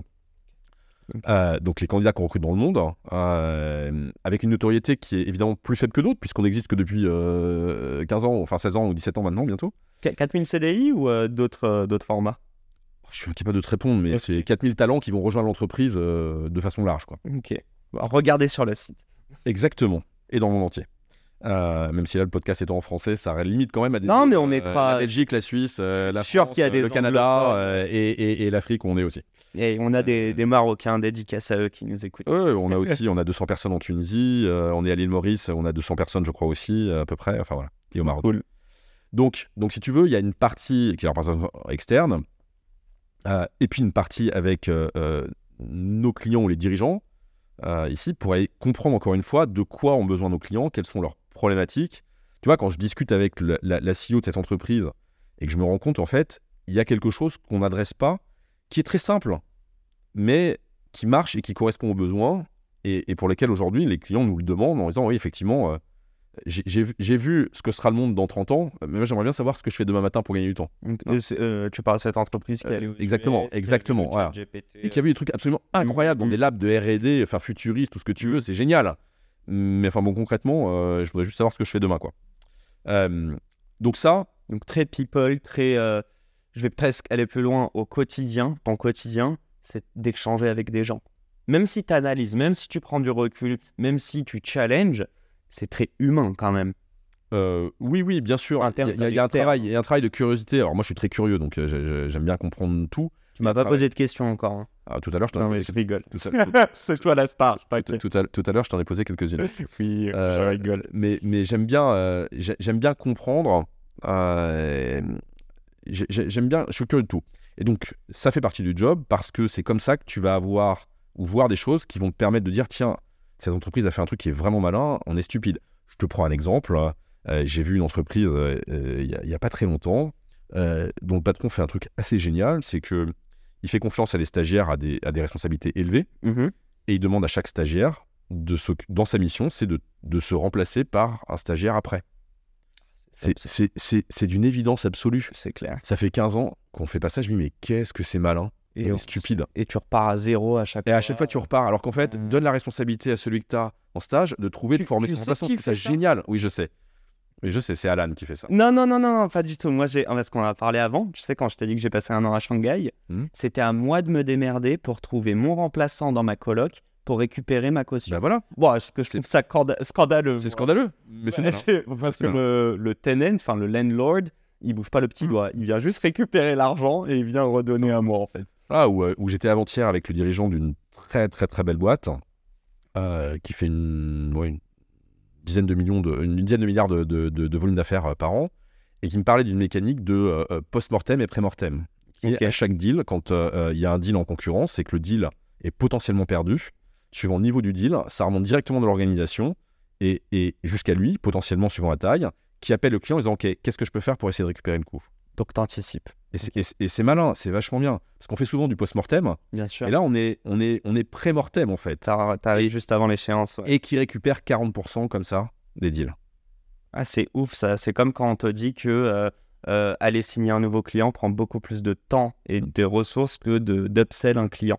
Donc, euh, Donc voilà, donc tu vois, toutes ces choses-là, je considère que ça fait partie de mon travail, mais ça fait partie en fait du travail aussi de toutes les équipes dirigeantes que l'on a, euh, d'aller voir ce qui se fait à l'extérieur, parce que c'est, ça fait partie du travail du dirigeant. Mais t- t'as un petit hack, je sais pas, c'est de la prise de notes, de la gestion de tes mails, euh, des choses comme ça euh, avec, euh, avec l'AI, avec ChatGPT. Un petit truc comme ça qui, même moi, pourrait me faciliter mon quotidien. Mais je, je- je- en fait, moi, je, je me sers plus de Google déjà quasiment, hein, je me sers de Bard et de ChatGPT. Ok. Euh, donc c'est, Donc, tu fais même plus tes recherches sur Google. non, non, non, c'est Bard et ChatGPT en fait. euh. Bard, je connais pas du tout. C'est euh, c'est c'est quoi? C'est l'open. Enfin, c'est une AI générative de qui? Google. De Google? D'accord, ok. j'ai une énorme bêtise, mais euh, ouais. Ok. Après, t'as Claude, mais qui est pas autorisé en Europe. hein, Ok. voilà. Ah, je suis pas du tout un spécialiste dans ça. Voilà, donc même si maintenant ChatGPT est connecté au web, donc euh, voilà, mais euh, parce que ChatGPT était, était bloqué à 2021, Ouais, c'est ça. euh, ce Euh, en termes ce de plus le data tu pouvais ce collecter. n'est plus le cas. Donc voilà, donc Bard et ChatGPT mm, pour différents sujets, mais à peu près tout et n'importe quoi. Chaque fois qu'on réfléchit, ça peut être sur des problématiques, mais qui peuvent être vraiment complexes, quoi. Euh, Bah, bon, j'ai vu un prompt, dis-moi ce que t'en penses. Et je pense à moi, mais je pense à toutes les personnes qui veulent monter des boîtes. Un prompt tout simple où il parle, en gros, tu définis un persona type, c'est toi qui Ouais, vas aller. Tu lui demandes les plus gros Exactement. problèmes, tu demandes euh, un problème sur lequel ils sont prêts à payer, Hmm. et tu développes. les- Et en gros, tu es en train de me dire qu'en 5 messages d'échange avec ChatGPT, tu as potentiellement une, une Bon, alors, idée si, de startup. si tu fais ton travail correctement, tu l'as même déjà paramétré dans tes custom instructions, Ok. euh, instructions personnalisées en français, je crois, un truc comme ça. Et donc, tu as déjà paramétré pour pas avoir à le refaire à chaque fois. et donc, je, te, je prends un exemple. vas-y. Si tu es, euh, par exemple, si tu es euh, intolérant au gluten, tu vas le paramétrer de façon générique. Et à chaque fois, tu vas dire tiens, prépare-moi avec ces ingrédients une recette de cuisine. C'est pris pour Ça sera bon. Ok. Donc voilà. Mais encore une fois, shit in, shit out. Ça, c'est un truc d'informaticien. Euh, Ah, c'est le pas besoin de d'une traduire. fonction. Non, non, mais je pense Pas besoin de a traduire. Shit in, shit out. C'est pareil pour l'IA générative. C'est ce que tu mets toi dedans qui fait que ça ressort quelque chose d'intelligent aussi, euh, ou, ou d'utile en tout cas. Euh, donc voilà, donc au quotidien, voilà. Mais ça peut être par exemple, tu es en train de discuter avec des équipes sur euh, le, le- le déménagement euh, d'un bureau dans un pays. Eh bien, euh, d'aller récupérer euh, le prix moyen de tous les bureaux qui sont telle taille sur les quatre dernières années et de me faire un tableau Ça, Excel c'est de régression linéaire pour déterminer le prix, etc Ouais, c'est vraiment de la collecte de data et d'analyse. et qui te donne un, un- un insight. Alors, c'est pas forcément. Il faut développer l'esprit critique, Oui, oui, oui, bien sûr. mais ça te donne un insight parce que tu peux avoir un truc qui raconte n'importe quoi, n'importe quoi, Hum, hum, hum. Euh, vraiment n'importe quoi. Euh, donc, donc ça, c'est un autre des enjeux en tant que dirigeant, c'est Il d'aller. faut pas qu'il te remplace dans ta réflexion, il faut juste qu'il te mâche du travail sur des choses chronophages, par exemple. Dans un premier temps, hein, je dis bien pour gagner du temps et... En fait, ce qu'il faut en même temps que l'on pousse les AI, c'est Mhm. comment tu travailles le sens critique. Euh, voilà. C'est- un combat en ce moment euh, euh, pour nous parce que avec l'arrivée de l'AI générative, ça devient encore plus important qu'avant. T'as peur? T'as peur qu'on devienne plus Sur le sens critique assisté? Ouais. En fait, oui, j'ai peur si on n'arrive pas en tant qu'organisation, je parle de, de Mantou, si on n'arrive pas à, à développer ça. Je vais te prendre un- un- un- des exemples, hein, mais c'est des mécaniques et des, logiques. Il y a quelques années, on m'avait dit euh, le- gérant en Espagne d'une entreprise Mhm. est le seul à pouvoir et à devoir aller au tribunal, quel que soit le sujet, y compris sur un cas de prud'homme potentiel. Ok. Et donc là, tu dis, mais c'est pas possible. On te dit, si, si, c'est la loi, c'est obligatoire. Et en fait, le sens critique, quand tu l'as, tu vas dire à quelqu'un en disant, d'accord, donc on est d'accord que Telefonica, El Corte Inglés, Zara, donc le gérant, hein, le patron de cette boîte-là, Armando Ortega, hein, voilà. exactement. on est d'accord que comme il y a, comme il y a 200 000 salariés, il y a 200 000 salariés, ça veut dire qu'il y a potentiellement 20 prud'hommes en permanence. Mm, Donc on est d'accord que son job dans toute sa journée, c'est d'avoir un bureau posé au tribunal, et il fait que ça. Ouais. on est d'accord. Il a des représentants, des... Donc on est d'accord que c'est pas possible. Donc tu dois pouvoir déléguer tes pouvoirs. Et là, du coup, avec le sens critique, j'en dis oui, c'est vrai que vu comme ça, voilà. Et évidemment, il revient en disant t'avais raison. Est-ce Et en que, fait- est-ce que- attends, Et ça, c'est un truc qu'il faut déployer partout. on je suis désolé à mes amis euh, outre-Atlantique, mais c'est pas un truc. Enfin, moi, c'est un truc que j'ai vu en grosse différence entre. Bon, moi, j'ai vécu au Canada, tu vois, mais ce truc de le bonhomme, il est rouge, tu traverses pas. Et il y a ce, cri- ce sens critique qui est il y a personne à droite, il y a personne à gauche. Je vais pas perdre même 30 secondes de ma vie à rester euh, faire du surplace. Est-ce que tu vois ce que je veux dire? C'est interpréter des Alors lois. là, là, t'es versus- plus, sur la transgression. Ah, je. Bon, on, est- on aime bien contourner les lois en France. C'est ce qui fait que. euh, Non, mais il y, a les- y a les- En gros, ce que je veux dire, c'est qu'il y a une théorie et je trouve qu'on a aussi une interprétation, qu'on est amené à interpréter. Et je trouve qu'il y a des pays, il y a des endroits où, euh, notamment avec les lois, Alors, on là pour être euh, respecté. Après, je sais pas comment c'est ensuite. je- je, je- je- je- le, sujet, c'est pas tant les lois, parce que les lois, tu les respectes euh, dans, dans tous les pays dans lesquels tu es. Le sujet, c'est plus. euh, en fait, quand. quand euh, souvent, tu as le truc en disant, quelqu'un te dit Non, mais il y a quelque chose qui dit ça. D'accord, mais c'est qui? Qui le dit? D'où ça vient? Et Quel est le texte? Ouais. Pourquoi? C'est quoi la logique? Parce qu'en fait, message ouais. Exactement. Et 9 fois sur 10, c'est, c'est, c'est du téléphone arabe de quelque chose qui ne veut rien dire, mais on m'a dit que. Euh, et, et dans l'organisation, tu te trouves avec. euh, et moi, ça m'est déjà arrivé. euh, je me souviens de, de- en déplacement à l'île Maurice dans les équipes, et je demande à avoir un stylo avec le, le- le logo. à l'époque, c'était Amaris Consulting. Et on me dit, bah non, il n'y en a pas. Je dis, bah, comme ça, il n'y a pas de stylo avec le logo Amaris. Là. J'ai un stylo sans le logo, c'est moche. Et on me dit, non, parce qu'en fait, c'est toi qui veux pas. Pardon? Il dit, bah oui, c'est le board qui l'a interdit. Je dis quoi? Donc tu penses déjà qu'en board du groupe, à l'époque, je sais pas, on va faire 3000 personnes, tu penses vraiment qu'on s'amuse à savoir les stylos floqués à Maurice, si j'en prends ou prends pas? Donc non. Ça, c'est le premier point. Deuxième point, en fait, la réalité, c'est que quelqu'un dans l'organisation a pas eu le courage de dire à son équipe je prends pas de stylo parce qu'en fait, à l'île Maurice, si on les importe, machin, le stylo va nous coûter 200 euros, c'est débile. Bah, bien sûr. Donc on les prend pas. Et au lieu de dire ça, il a préféré dire c'est le board qui veut pas. Ouais. Et donc en fait, tu te retrouves avec comme ça. Et donc c'est pour ça que j'essaie de pousser dans l'organisation Ah, disant ouais, quand quelqu'un, ça vient d'où? Pourquoi? C'est quoi la logique? C'est la plus grosse euh, crainte en tant que dirigeant et du coup le, le- le plus gros risque dans une boîte, c'est la communication. C'est un des risques prin- principaux euh, auxquels tu dois faire face. C'est euh, oui, et c'est d'être le gardien de, tu vois, d'être le gardien du temple de- de- des valeurs. J'ai un autre exemple euh, sur l'indépendance. Bah, pa- Parle-moi des valeurs. le- L'indépendance, c'est une, valeur socle euh, chez nous. Ok. Euh, la on, a, on a cinq valeurs, dont l'indépendance, qui est la valeur socle, parce qu'on considère que être indépendant, c'est ce qui nous permet de- de- de- d'être maître de notre futur. De s'émanciper. Et voilà. Et ça, c'est devenu tellement évident pour nous Mhm. qu'on a arrêté d'en parler parce que c'est devenu un, un ADN naturel. Jusqu'au jour où on s'est rendu compte, il y a quelques temps, que pour une partie de nos gens, de nos équipes, l'indépendance, ça voulait dire je dois travailler de façon seule, autonome, euh, sans personne. Donc c'est solitaire. Et tu te dis, mais c'est pas du tout ce qu'on avait mis. Ouais, mais celui qui dit je suis indépendant parce que je peux faire ce que je veux, je bosse tout seul de chez moi, ça n'a rien à voir à la ouais, valeur. Et en fait, parce qu'on a arrêté de le dire, parce que ça devenait pour nous naturel. que les gens l'ont interprété à leur Exactement. Et donc, en fait, c'est. Voilà. Donc, si je te prends une image, finalement, je crois que l'image de ma vie, c'est celle-là, euh, en tant que dirigeant. C'est les assiettes chinoises, tu sais, au cirque. Sauce. Avec le petit bâton là. En fait, t'as un truc, bon, ça, c'est bon, c'est réglé, tu passes à la suite. Ah, il faut revenir. Et il arrête de te. Ouais, ok, je vois. Et au passage, euh, parce que tu me posais tout à l'heure la question sur le, le coaching, le management. Ouais, bah ouais. euh, La, la question, c'était justement, euh, est-ce qu'aujourd'hui, en plus, en on en a parlé un peu, capitaine versus Ouais. entraîneur, mais est-ce que justement, en tant que dirigeant, tu dois faire du coaching ou du management? C'est quoi la diff quoi? En fait, la capacité à onboarder des équipes qui sont jeunes euh, est indissociable du niveau de formation que tu vas faire.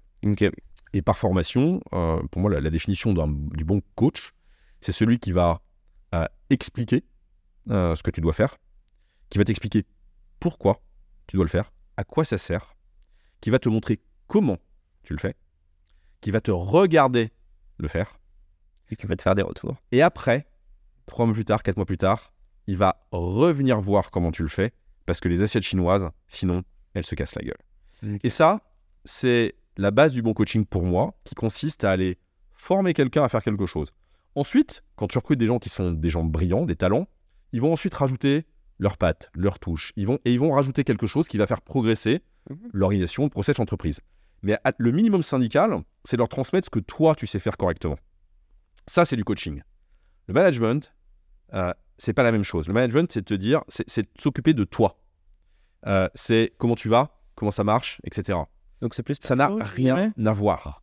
Et aujourd'hui, euh, on, a, on a, il y a, il y a- il y a une confusion pour moi entre ces deux sujets-là. Un qui est un sujet de, de formation, de coaching, d'apprentissage, de transmission, et un autre qui est un sujet management. Et si tu ne fais que le management, euh, c'est catastrophique parce que tu oublies toute la partie de transmission. Alors dans certaines boîtes, elle peut être écrite, la culture, euh, ou les process, les outils, etc. Et donc tu la transmets de cette façon-là. Mais il faut qu'elle soit matérielle. Et même si elle est écrite, ça n'empêche quand même Mm. que ce travail de je t'explique, je t'explique ce que tu fais, je t'explique pourquoi tu le fais, je te montre comment le faire, tu le fais devant moi. Voilà. Pourquoi chaque étape est importante? Bon, l'explication, tu la comprends. Euh, voilà. L'expliquer pourquoi? Parce qu'en fait, si t'as pas compris pourquoi tu fais les choses, tu les feras jamais. Euh, c'est sûr. Euh, Il y en a, alors je, Tu me tu feras permets, hein, Bêtement. Moi, ben voilà. Mais moi, je sais, à titre perso, lors de mes entretiens, même en stage, je leur disais, je suis pas un robot. Tu m'expliques pas. Enfin, si je comprends pas l'intérêt, je, ça va, je vais l'oublier en fait. Je vais pas accorder d'importance. Ce qui est vrai pour la majorité des gens. hein. Ouais. Ok. Ce qui est vrai pour la majorité des gens, en fait. Euh, les gens ont je pense qu'il y en a qui aiment bien avoir un cadre, tu sais, se mettre parfois. Il y a des métiers un peu en mode robot, quoi, en mode. euh, Moi, je, je crois que quelle que soit la tâche et le niveau de complexité de la tâche, tout le monde a envie de comprendre ce, ce que tu fais sert à quelque chose et pourquoi tu le fais. Euh, pour moi, c'est assez fondamental. Et l'erreur d'ailleurs qu'on fait, c'est justement de se dire, c'est pas une tâche bien importante, c'est pas grave. Je vais te prendre un exemple. Euh, t'as des, ici, tu as, tu as euh, ton, ton setup, ton système. Demain, tu vas avoir un monteur qui va le faire. Tu peux te dire que bon, euh, monter le, le- le- le truc à cette hauteur, etc., etc. Bon, ça va, c'est une tâche facile. Si tu lui expliques pourquoi c'est important pour toi, Parce moi, que- parce que du t'as une fois derrière. eu un podcast Mm. où ton truc est tombé Mm. et que du coup, tu as perdu l'enregistrement et que le type avec qui t'as enregistré, du coup, il était pas content ou il a perdu son temps, etc. Tu lui as fait prendre conscience de l'importance de s'attacher à lui qui consiste à visser ce truc-là que toi, tu pourrais aussi te dire que c'est pas très important. C'est pas vrai. Tous les gens ont une tâche qui, dans l'organisation, est importante. Et il faut qu'on leur explique pourquoi. comprendre cette importance. Ensuite, le montrer. Montrer, c'est parce que si tu montres, ça veut dire que toi, tu sais le faire Mhm. et que tu montres que c'est possible de le faire. Et donc tu rends l'impossible possible. Si je t'explique par exemple que euh, en deux heures, moi je suis capable de récupérer une centaine de noms euh, de prospects à aller prospecter, tu m'as vu faire, tu sais que c'est possible. Si je te montre que si j'appelle 10 clients, enfin 10 prospects, j'aurai 4 rendez-vous, je te montre que c'est possible. Sinon tu me diras, non mais il faut en appeler 100 pour avoir un rendez-vous. Mm, mm, mm. Voilà. Ok. Si je te montre que tu peux courir euh, 100 mètres euh, en 10 secondes, tu sais que c'est possible. Bon, moi, je peux pas. Mais tu as compris, as compris la mécanique hein Encore Hussein. Euh, Non, c'est pas possible. Et, ou le joueur, le, le, le, le, le- le Sud-Africain au rugby euh, euh, qui, qui a bloqué euh, son Ah oui, de jeu, euh, qui a effectivement fait le 100 mètres en 2 secondes. Je me suis Euh. dit, il est en train de parler de l'arbitre là encore. Non, non, pas du tout. Euh, enfin, que l'arbitre n'a pas vu d'ailleurs. Euh, donc, euh, donc voilà, donc si tu veux, voilà. Et après, derrière, le fait de le faire devant moi, c'est parce qu'en fait, hein, c'est ce qui permet de se rendre compte de ce que tu fais qui est différent de ce que tu penses faire. Est-ce que souvent on, surestime, euh, on sous-estime notre capacité ou on surestime la tâche? Typiquement, cette semaine, je veux, je sais pas, 4 rendez-vous clients. Bah, en fait, toi, dans ta tête, ça te prend que 10 calls à sourcer, mais la personne se dit qu'il faut en faire 100. Est-ce que tu surestimes du Mais coup si, si je te le montre et que tu le fais devant moi, Non, non, avant que tu me la montres. il n'y a plus de sujet. Ouais, ouais, bien sûr. Il n'y a plus de sujet puisque je t'ai montré que c'est possible. Si je te montre que tu peux enchaîner 30 jongles de suite, tu sais que c'est possible. Ouais, Euh, et donc, à partir du moment où ça devient faisable. Après, enfin, je pense à un truc. euh, là, tu, enfin, je suis d'accord. D'ailleurs, j'ai ma CM et je lui ai dit, euh, tu feras des erreurs. Et c'est comme ça que tu comprendras l'importance de, euh, faire attention à chaque détail. Mais je prends un autre extrême, hein, totalement, qui est perso et émotionnel. Pas à moi, mais pour d'autres personnes. Des personnes qui sont en surpoids, qui voient beaucoup de personnes sur les réseaux sociaux montrer le avant-après et te montrer que c'est possible. Il y a deux choses qui se passent. Il y en a qui peuvent être inspirés et à l'inverse, ça peut avoir l'effet négatif. Il y en a qui vont se dire Ok, mais c'est pas pour moi. Tu vois ce que je veux dire? Bon, là, on est Parce très dans de- Il y a l'émotionnel. une question de proximité. Ok. Euh, si par contre. euh, Mais donc, c'est important que toi, en tant que dirigeant, ton quand tu meilleur le pote. montres, Si par contre c'est ton, bah, si par contre c'est ton meilleur pote qui te dit, euh, tiens regarde, euh, j'ai arrêté les pâtes et le pain et j'ai perdu euh, 7 kilos en 3 mois, tu le vois parce que tu l'as vu faire. En disant, Mm. bah, tiens regarde, je vais t'expliquer comment moi j'ai fait et comment je suis à le faire et on va le faire ensemble. ouais, Et on va le faire ensemble. C'est ça la différence. C'est, c'est... le pouvoir de faire ensemble, mais c'est en fait, c'est ça que j'avais pas bien compris quand tu es en train de m'expliquer, de montrer en tant que dirigeant à ton Tu projet. le fais devant moi. Je le fais devant fait toi, tu le fais devant moi. On est ensemble dans la team et euh, ok. Et je compte presque même sur toi, ton expérience, que après que tu aies bien pris la main, tu puisses Mm. m'apprendre des choses et apporter ta patte. Et, et- exactement. Ouais. Mais, mais ce qui est, ce que tu retrouves dans n'importe quel sport, où euh, avant euh, d'être Zidane et d'inventer des mouvements complètement dingues au foot, il a enchaîné 200 000 jongles, quoi. Bien sûr. Euh, en répétant les mêmes gestes, les mêmes mouvements. D'ailleurs, il y avait une pub comme ça, on, euh, je crois, c'était Evian, euh, les mêmes gestes, le même truc. Là, c'est moi, chaussure. D'abord euh, la, che- la chaussette ça, gauche, la chaussette. euh, ouais, exactement. C'est exactement. toujours la gauche. C'est ça. Donc, Il en a fait des cette- belles, des pubs. Ouais, il y a cette mécanique de répétition qui te crée une base et un socle. Et une fois que tu maîtrises tes bases, là, tu peux aller créer, inventer, apporter ta touche. Et là, pour le coup, ce qui est magique, Mm. c'est que tu te retrouves avec des équipes où tu leur as donné tout ce que toi, en tant que personne ou organisation, tu sais faire. Et eux vont apporter quelque chose. Et là, bah, les élèves dépassent le maître. Et c'est comme ça qu'une entreprise, elle grandit, quand on arrive à former des gens qui vont être meilleurs que soi. Mais pour les former meilleurs que soi, il faut déjà leur donner tout ce qu'on sait faire de bien et essayer de pas trop leur donner nos défauts. Ce qui est pas si facile si on n'a pas confiance de nos euh, conscience pardon, de nos défauts. Euh, J'aimerais te parler de, différentes petites choses. On a, parlé on a beaucoup parlé d'humain. Je vais aller straight to the point. C'est quoi ta plus grande fierté euh, en tant qu'entrepreneur au quotidien C'est quoi la chose qui te rend la plus fière déjà? Me dis pas l'argent. non, non, non, non, c'est. euh, Moi, je suis fier de voir les parcours euh, de, de gens qui sont chez nous et qui sont rentrés il y a, il y a longtemps dans l'organisation. Je sais que tu as un exemple en tête. si euh, j'en ai, plein d'exemples. Bah, bah, N'hésite pas à nous en donner un, mm, juste qu'on comprenne euh, ce que c'est que de miser sur des jeunes et les garder derrière. Ah, j'en ai plein euh, qu'on a à plein d'endroits. On a Clément Memin qui est le, le- le patron aujourd'hui de toute l'Amérique du Sud, hein, qui font des, des performances super en ce moment avec toute son équipe. là, Clément, il doit avoir, il, va, il, il a entre ouais, 33, 34 ans, un truc comme ça. Il a commencé chez nous en sortant de l'école. Euh, il a monté des belles activités à Paris. Il est parti ensuite en Colombie euh, avec une phase de résilience euh, qui était assez remarquable. Il a fait confiance à l'entreprise.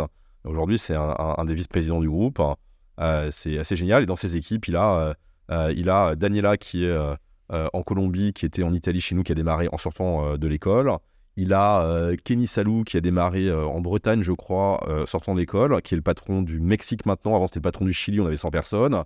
Ophélie au Chili, je sais pas, Ophélie, euh, elle doit avoir peut-être, je sais pas, 25, 28 ans, un truc comme ça. Geoffrey Edelm, j'en ai souvent parlé, qui est le patron du Brésil, qui a démarré en sortant de l'école. Voilà, donc si tu veux, l'Amérique du Sud est un, un exemple assez fantastique. Et, et, et on parle pas d'une PME, quoi. On parle d'une belle boîte qui opère au Mexique, au Chili, euh, en Colombie, euh, au Brésil. On a peut-être, je sais pas, peut-être 800 personnes là-bas en tout. Je, je- enfin, C'est- un hasard que beaucoup d'entre eux soient français ou francophones, si je fais un peu de. Daniela, Daniela Roldan, euh, Elle, non. elle est italienne. italo-colombienne, je crois. Ok. Mais les, Euh, les autres. euh, Les autres, euh, non, euh, c'est le, le- le- C'est un hasard. En fait, je, je me pose pour C'est votre une- culture aussi d'aller à l'international. C'est une question de vivier historique. C'est que euh, si, si- là, on, on prend des exemples de gens. Non, mais. Mécaniquement, on a démarré en Suisse, Ok. ensuite on a ouvert l'Espagne, après la France, la Belgique. Donc historiquement, mécaniquement, on a une partie de, de talent euh, au début de l'entreprise qui était dans ces pays-là. Donc euh, forcément, euh, Clément, il- ça doit faire 11 ans qu'il est dans le groupe. Euh, si je prends euh, Thomas Buck, euh, qui est dans les équipes euh, euh, aujourd'hui, euh, qui est le patron de l'audit du groupe, hein, qui a démarré chez nous il y a 11 ans, là, c'est des chouettes parcours aussi, ça. Donc on a plein de gens comme ça, qui ont eu des, des- des chouettes parcours et qui, qui sont rentrés chez nous. euh, je crois de mémoire, sur le top 200, je crois que c'est 22% des gens qui ont démarré en stage ou en début de carrière euh, chez nous. Incroyable. Et je le rappelle, vous recrutez 4000 personnes, c'est ça, sous la prochaine année. Ouais. Donc, euh, à vos candidatures. Euh, je continue là-dessus. On a parlé de la plus grande fierté, on a parlé de ton rôle de, de CEO de l'humain. J'aimerais revenir à la genèse quand l'iPhone est sorti, en 2007. Pourquoi? Tu nous as dit que c'était un, un, un- un problème que tu voyais de chez toi auquel tu n'arrivais pas à répondre. Donc, tu t'es dit, je vais créer euh, donc Amaris avant de, euh, Avant Mantou, ouais. Exactement. Pourquoi tu as pris ce, ce, ce- tu vois, as pris ce saut là où beaucoup diraient, attends, chacun sa place, je suis pas un entrepreneur, encore une fois, tu vois? Alors déjà, déjà c'était c'était pas la première entreprise que j'ai créée. Ok. Donc euh, moi j'ai d'abord été intrapreneur dans la première entreprise euh, euh, dans laquelle je, je t'en prie. Donc j'ai d'abord été intrapreneur dans la Mhm. première entreprise dans laquelle j'étais et ça m'allait très très bien et j'en suis j'en suis parti parce que là encore on m'a demandé de faire des choses qui me convenaient pas en termes de valeur, ça me plaisait pas, notamment parce que l'entreprise était cotée en bourse et qu'on faisait n'importe quoi à cause de ça. Ensuite derrière j'ai été entrepreneur en, en association avec un groupe. Euh, et là, j'en suis parti aussi parce qu'en termes de valeur, on tolérait euh, un certain nombre de choses que moi, je trouvais inacceptables. Voilà. Mais fondamentalement, si ces entreprises-là euh, avaient pas eu ces dérives-là, je serais resté, j'aurais été très content, en fait. Ça m'allait très bien. Laissait dire, un cadre. euh, En fait, non mais ça, ça rejoint exactement ce que tu as dit. Tu adores les crises et dans les moments où beaucoup de gens pourraient voir des choses négatives, tu vois des opportunités. Donc à chaque fois que tu t'es dit, ok, j'essayerai dans la main avec ce groupe pour monter et faire de l'entrepreneuriat, en fait, même si les, les plans changent, euh, en gros, tu as gagné, quoi. Tu es déjà en fait en train de te projeter en, en tant qu'entrepreneur, presque. Et c'est comme ça que tu l'es devenu. euh, C'est vrai que le, le rôle du dirigeant, c'est effectivement d'anticiper le futur en permanence, euh, d'essayer de, de- de- Ouais, mais de- Trois expériences avant, je t'aurais parlé de, de Men2, tu m'aurais dit, no way. Non, non, c'est- enfin vraiment, moi, je suis toujours content de ce que je fais, donc euh, Ok. j'étais content. euh, voilà, je dis, on verra, quoi. jusqu'au moment où euh, tu te dis ouais mais là par contre euh, on me demande de faire des choses avec lesquelles je suis pas ok quoi je, je suis juste pas ok donc bah il faut que je trouve une autre configuration Bah, typiquement, bon, tu, nous as- tu nous as parlé de ton petit troisième qui a 18 ans, qu'on salue. salut Mathieu salut Mathieu, c'est ça? Ouais Mathieu Mathieu en, en Espagne, à l'IE. Ouais. Je crois. Bon, il va avoir trop de, trop de fans là, je vais pas donner l'adresse. Euh, c'est quoi le conseil que toi, t'aimerais. euh, je, je dis ça parce qu'avec ses enfants, on est c'est toujours particulier. On a envie de leur donner le plus d'armes, tout en ce que, enfin, je- pense, hein, tout en ce qu'ils se construisent eux-mêmes. C'est quoi le conseil que tu lui donnerais si demain il te parlait d'entrepreneuriat, là, à 18 ans? C'est quoi le conseil le plus pou- que tu voudrais lui adresser? Vraiment le contraire de ce que tout le monde euh, euh, euh, te dira, c'est euh, réfléchis bien si tu as envie d'être entrepreneur ou si tu veux euh, euh, faire des projets et, et, et, et, et que tu as l'esprit d'entreprendre. C'est deux choses différentes. Voilà, vraiment. Et, et confonds pas. Parce qu'aujourd'hui, l'image sociale, la pression sociale, c'est euh, l'entrepreneur, c'est l'alpha et l'oméga. En fait, hein, bah, pour plein de gens, ça les rendra malheureux. Vraiment. Je, je- je sais que j'ai pas un discours qui est très standard, alors que pourtant, euh, je suis cherche pas du entrepreneur, standard, mais de je suis entrepreneur, je fais- je- je- je- j'ai une activité d'investisseur euh, par ailleurs dans beaucoup de startups. Mais en fait, la réalité, c'est que beaucoup de gens viennent chercher une solution à un problème, et pour beaucoup, ça ne sera pas la bonne solution. Et ils seront malheureux. Donc la- le conseil, c'est réfléchis, est-ce que tu veux être entrepreneur ou est-ce que tu veux faire des choses J'en ai parlé hi- avant-hier avec un, quelqu'un chez nous en disant, euh, voilà, est-ce que c'est le job que tu fais, tu ne l'aimes pas?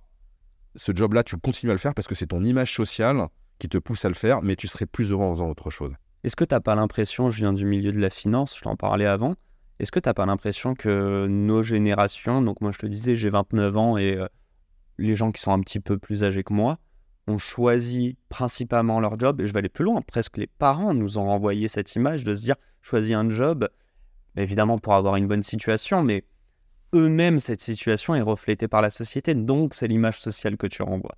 Forcément, forcément que ça. On était un peu matrixé par ça, quoi. Oui, bien sûr, bien sûr. Ok. Après, euh, enfin, en tant que parent, ce que tu essaies de faire pour euh, tes enfants, moi j'en ai quatre, hein, euh, tu essaies de faire en sorte qu'ils aient le choix, en fait, qu'ils aient le plus de choix possible et donc qu'ils gardent les options ouvertes le plus longtemps possible.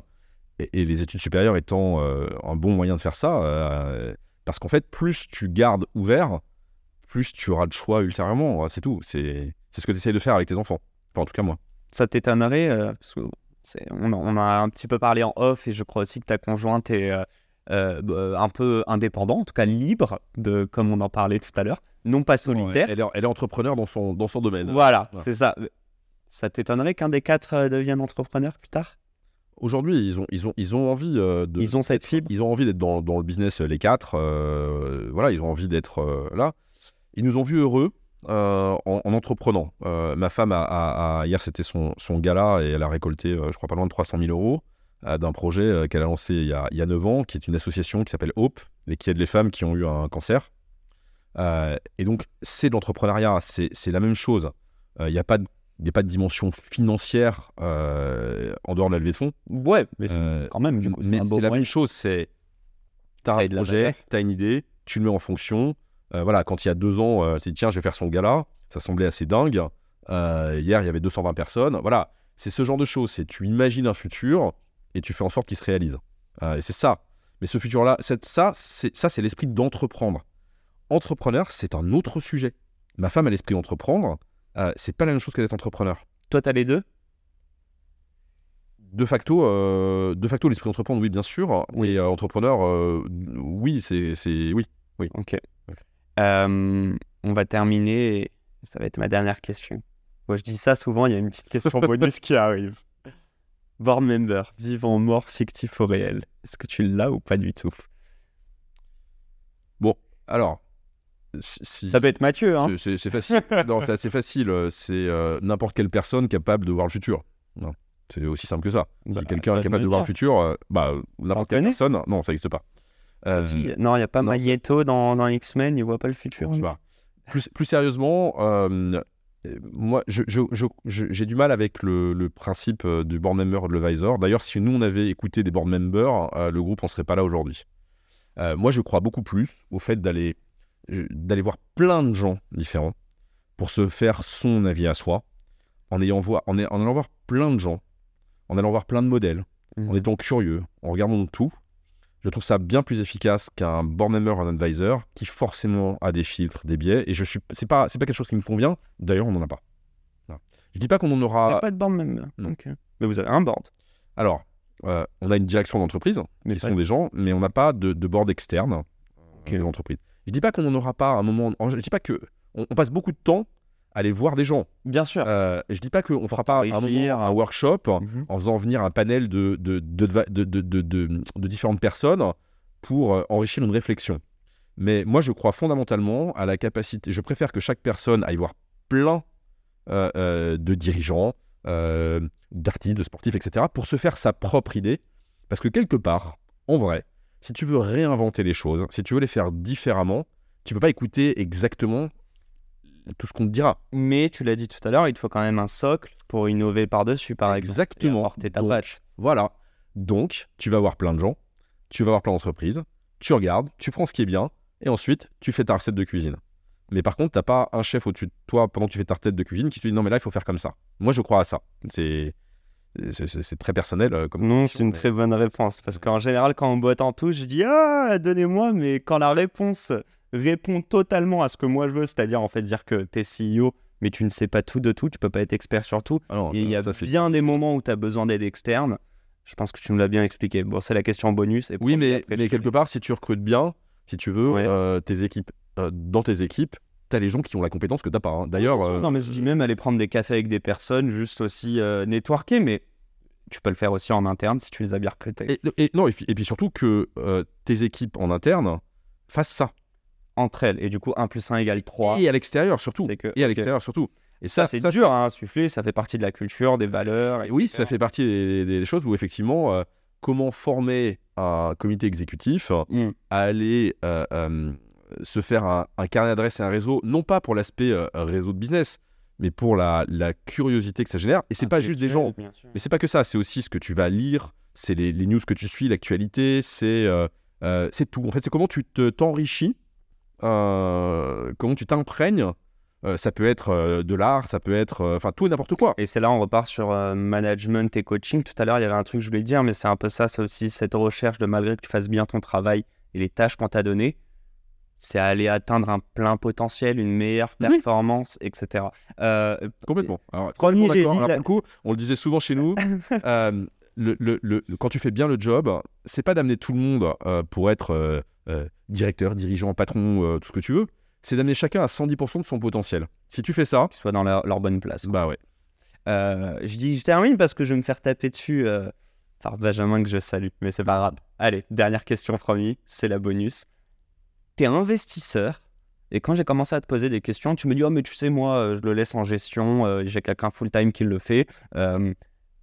Sauf que bon, t'investis dans des boîtes risquées. Bon, je veux pas les citer pour toi, mais t'en as cité des belles déjà. C'est quoi l'intérêt derrière ça si t'es pas si actif que ça dessus? Je, crois que ça participe de la même chose. Euh, Il y a à la fois rendre quelque part euh, euh, ou faire avec des entrepreneurs ce que je, probablement je lui aimais qu'on fasse avec moi, qui est d'une façon ou d'une autre de soutenir, que ce soit financièrement en termes de, conseils d'aide. Et puis il y a autre chose.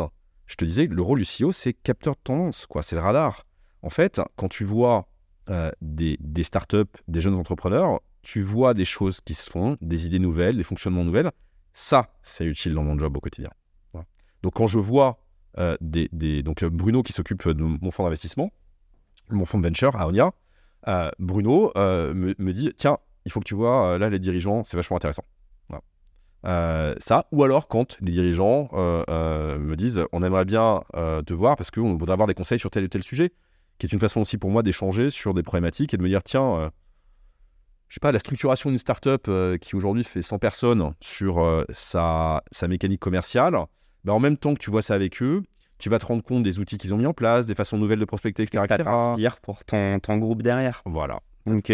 D'ailleurs, euh, je, je crois, hein, Bruno, c'est ça, tu disais la trentaine, plus de 10 ans dans le a- groupe. Ouais, 33, je crois. Voilà. Non, non, mais la boucle qui se boucle. Un grand merci, Olivier. Merci. T'as passé du bon, un bon moment. Excellent. C'était très sympa. Merci beaucoup. Bon, merci, euh, merci à toi, merci pour euh, ton authenticité, ta transparence dans tout. Merci à tous de nous avoir suivis. Euh, je vous remets le lien évidemment si vous voulez apply et rejoindre Men2. Et Man donc- 2. Man 2. Putain, merde. L'humanité aussi. que- tiens, encore là. La baseline, c'est Tomorrow is human. Man 2. Voilà, j'arrête là parce que je vais encore dire des bêtises. Euh, un grand merci à toi, Olivier. Merci de nous avoir écoutés. À la semaine pro pour un nouvel épisode. Ciao, ciao. Merci.